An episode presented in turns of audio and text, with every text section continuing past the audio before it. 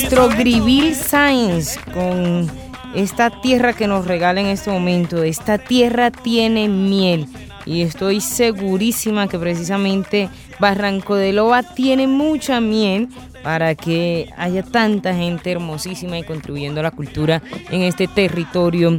Vamos a saludar a uno de eh, los investigadores culturales y sociales de este territorio y que tienen de alguna manera también una fotografía muy clara de lo que es Barranco de Loba. El maestro Jaime Rojas, bienvenido a Afrocolombia. ¿Y se equivoca o no el maestro Grivil Sáenz al decir que esa tierra tiene miel? Bienvenido a Afrocolombia. Gracias, gracias, señor No, Grivil está lo cierto, que es un pueblo pegajoso, riano, sano, especial, producto de esa, de esa tradición de oralidad y de buenas costumbres. Barranco de los Amor. Maestro, maestro Jaime, precisamente como para... Iniciamos un poco con el tema del baile de la malla como para provocar a la gente. ¿Y qué le parece si en este momento usted nos dice cómo se llega a Barranco de Loba, qué se encuentra uno allí en este territorio y ya dentro de unos segundos nos adentramos en el tema histórico de esta población, ¿le parece? Barranco de Loba queda a orillas del brazo de Loba, o llamado Río Magdalena, eh, estamos a 20 minutos del Banco Magdalena y de Mangué a 3 horas. Exactamente, ¿cierto? Al banco llegas por bus, por bus desde, cualquier parte del país, o llegas por avión hasta Valledupar, Valledupar coges eh, carro al banco y del banco llegas a Barranco por Chalupa, por, el río. Es un pueblo riano, eh, antiguo, eh, nació del siglo XVII, y aquí estamos esperándolos en nuestras fiestas normales. Hombre, por supuesto, por supuesto. No, no creo que alcance a ir. Eh, muchos, muchos podrán, creo que tienen el tiempo perfecto para llegar. Pero yo, bueno, dije, toca de alguna manera disfrutar de estas festividades y de esos personajes que como usted se han dado la tarea de conocer e investigar allí en Barranco de Loba la historia. Maestro, bueno, Barranco de Loba es precisamente un territorio inicialmente indígena y que bueno, con el tema del mestizaje ha ido teniendo una diversidad étnico-cultural bastante significativo. Barranco de Loba fue incluso uno de esos municipios que conformaban lo que en su momento se llamó la provincia de Monpós y tiene de alguna manera otros elementos históricos también muy significativos. ¿Le parece si usted nos hace un recuento breve precisamente de esa historia de Barranco de Loba y de esos personajes que a lo largo de nuestros años han marcado este territorio, maestro Jaime Rojas. Sí, con mucho gusto. Barranco, como usted dijo, fue una, población indígena, Malibú.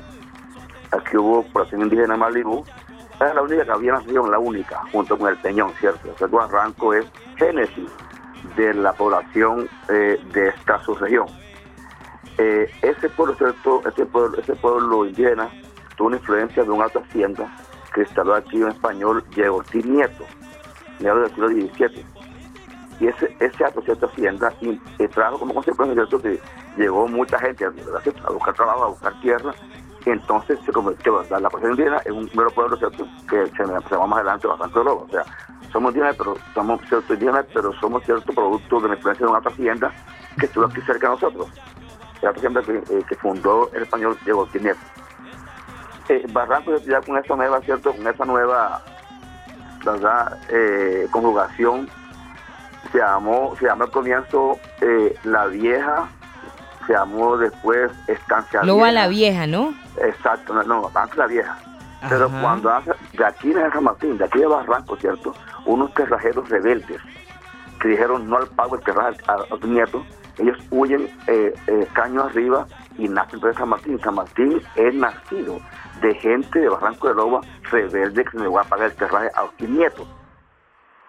Ya, San Martín. Y yo nace, pues, como producto de que aquello es un acto pequeño donde los ganados de, español descansaban por el un post.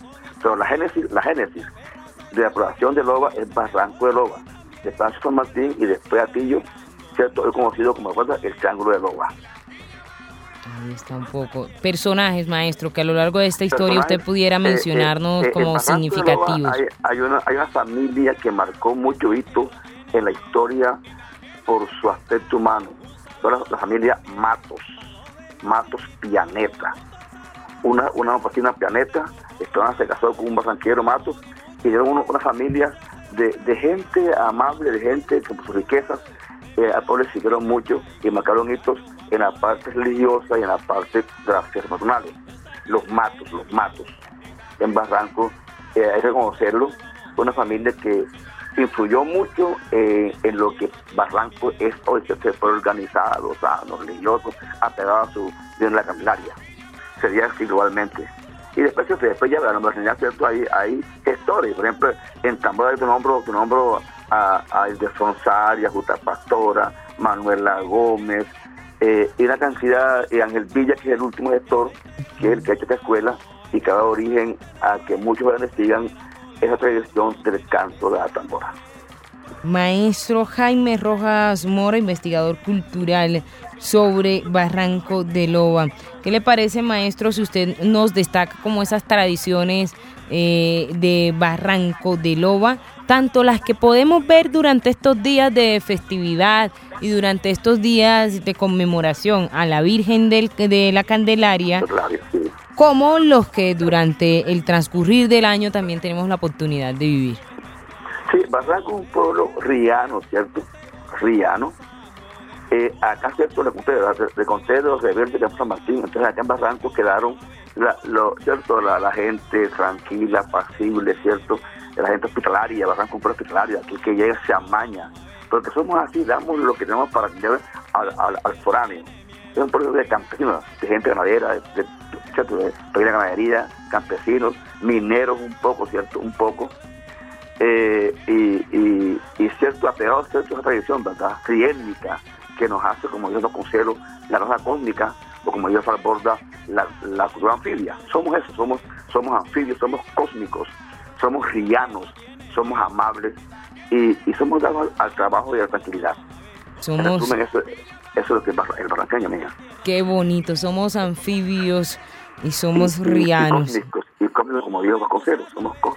Eso está muy bonito. Vamos a ver cómo los describe y cómo se describe a sí mismo otro barranqueño que nos acompaña a esta hora, maestro Jaime. En este momento se encuentra con nosotros el maestro Tulio Muñoz Pava, ah, quien es director de cultura y además es uno de los organizadores del tercer encuentro de Tambora, Las Lobas, que se estará realizando por estos días allí también en Barranco de Loba.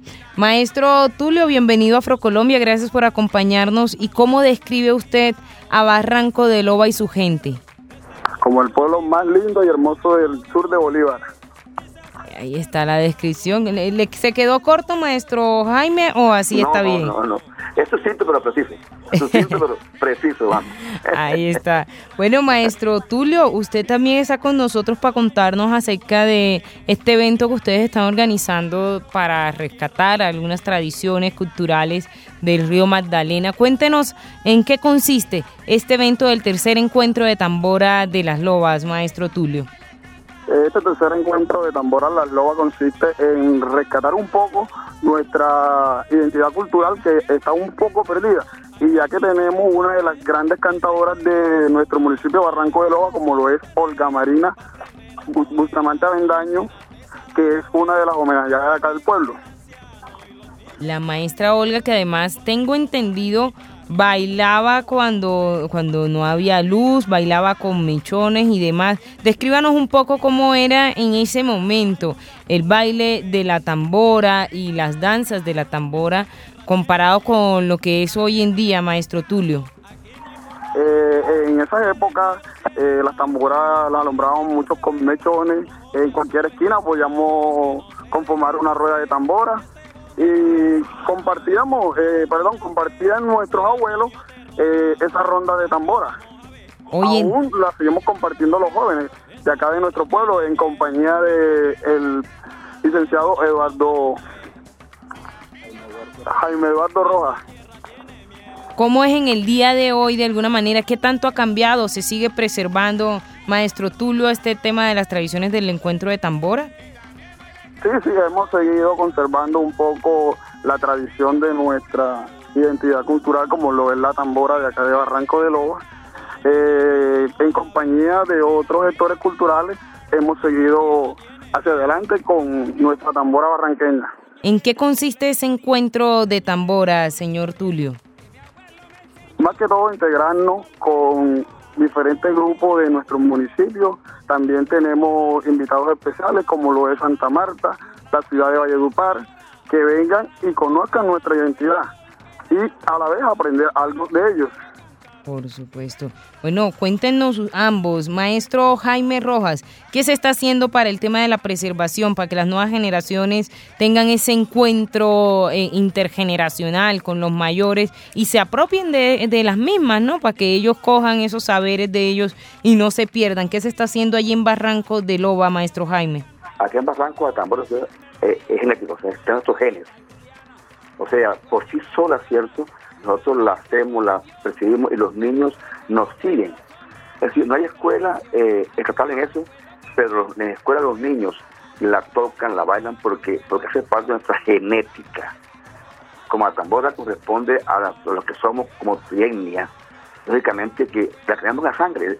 eso sin necesidad de, un trabajo pedagógico externo, los niños de las generaciones cuando escuchan los grupos actuales, ellos imitan y van aprendiendo. O sea, se mantiene allí viva esa relación, como usted decía, internacional, para que los niños sigan con la tambora que representa. Para, para mí, la tambora es, la expresión más completa que representa nuestra necesidad.